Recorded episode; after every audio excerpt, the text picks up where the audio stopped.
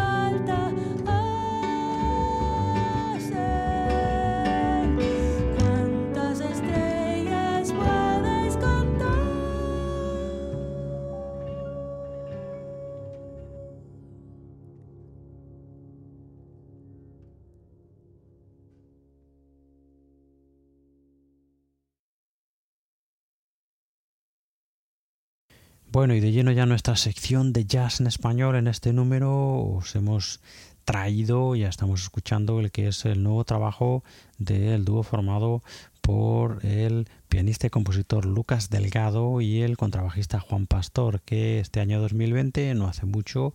han sacado al aire, han publicado este estupendo La punta del iceberg, que como ellos mismos subtitulan en sus dosieres, es la complicidad del formato de dúo. Eh, pianista y compositor Lucas Delgado, ya os digo, junto al contrabajista Juan Pastor, que firman este La punta del iceberg, 15, 15 iba a decir, 12 canciones originales,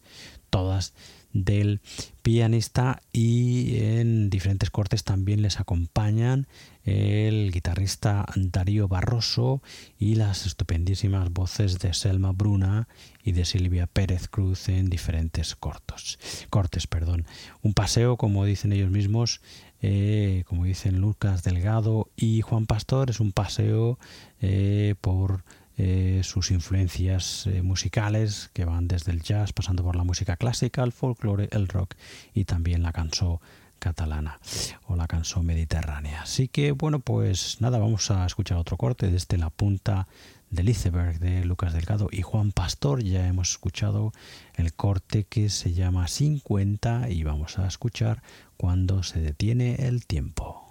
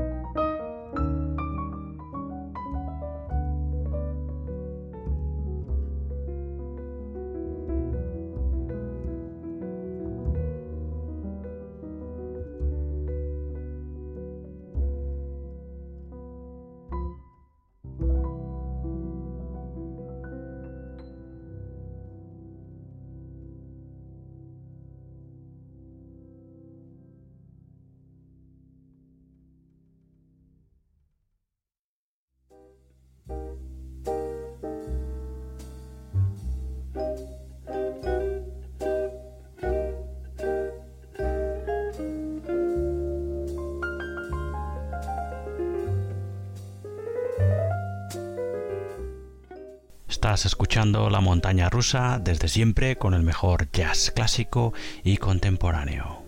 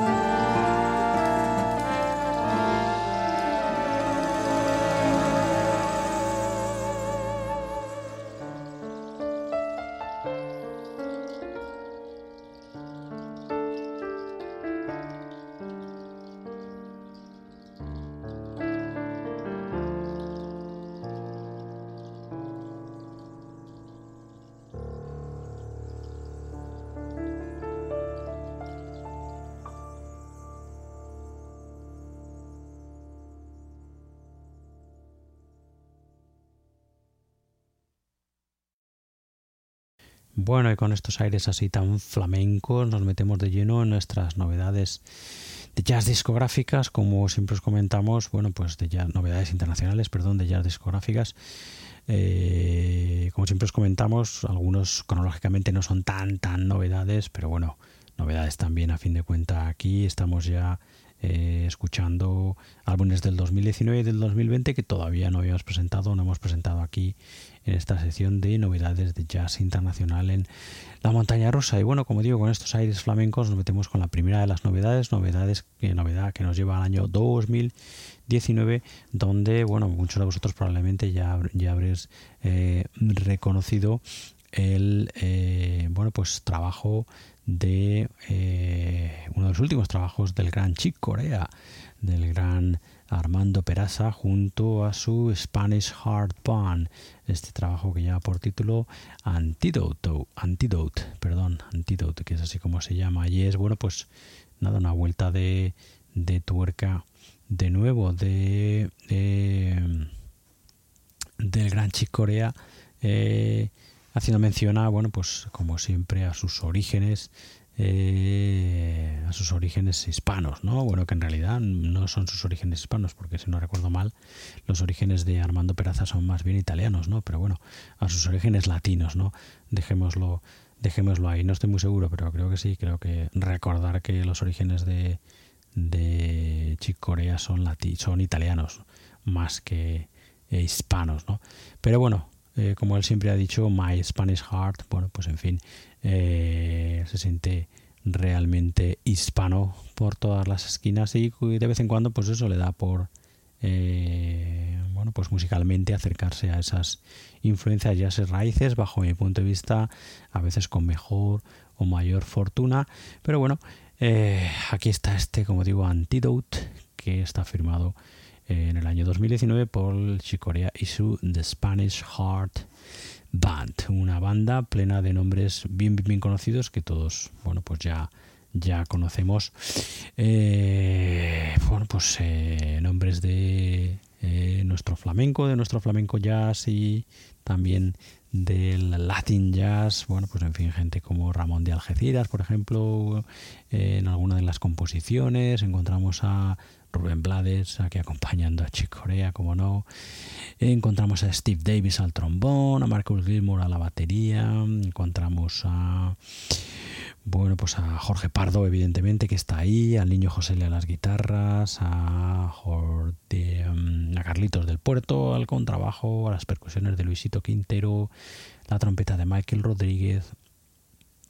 Y bueno, pues eso, diferentes composiciones que eh, bueno, pues eh, van ejecutando la Spanish Hard Band de Chick Corea en este Antidote. Eh, bueno, pues ya hemos escuchado el corte que se llama Duende y vamos a escuchar Syria.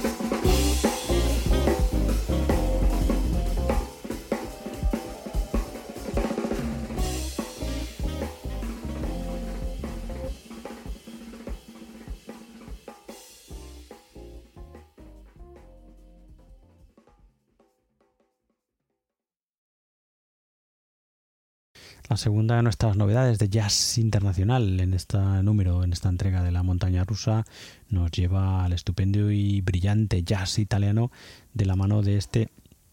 saxofonista que se llama Vittorio De Angelis, que bueno, pues no hace mucho nos hizo llegar su nuevo trabajo, trabajo publicado este año 2020, en concreto en marzo del 2020, justo, justo, justo antes de,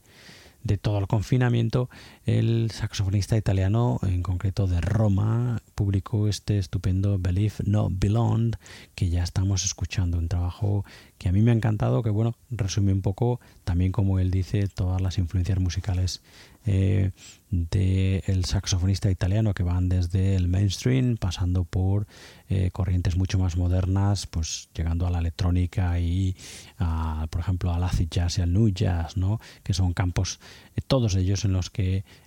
bueno pues durante toda su trayectoria ha estado inmerso el saxofonista italiano Vittorio De Angelis aquí en este estupendo trabajo que bueno pues que eso que como digo eh, se llama Believe No Belong encontramos a Vittorio De Angelis junto a su Double Trio en el que bueno pues encontramos un doble trío como el mismo título anuncia en el que está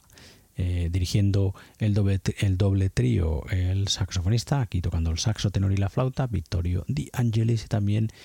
encontramos aquí el Fender Rhodes y los sintetizadores de Domenico Sana, el eh, bajo acústico, el bajo eléctrico y también tocando el piano bajo y otros teclados de Sebi Burgio, eh, la batería de Máximo de Cristofaro en uno de los tríos eh, y en el otro trío el batería es, bueno, hay dos baterías en el otro trío, Roberto Giaquinto y Federico Setri. Eh, también encontramos en, los, en el double trío a dos trompetistas, Takuya Kuroda y Francesco Frattini,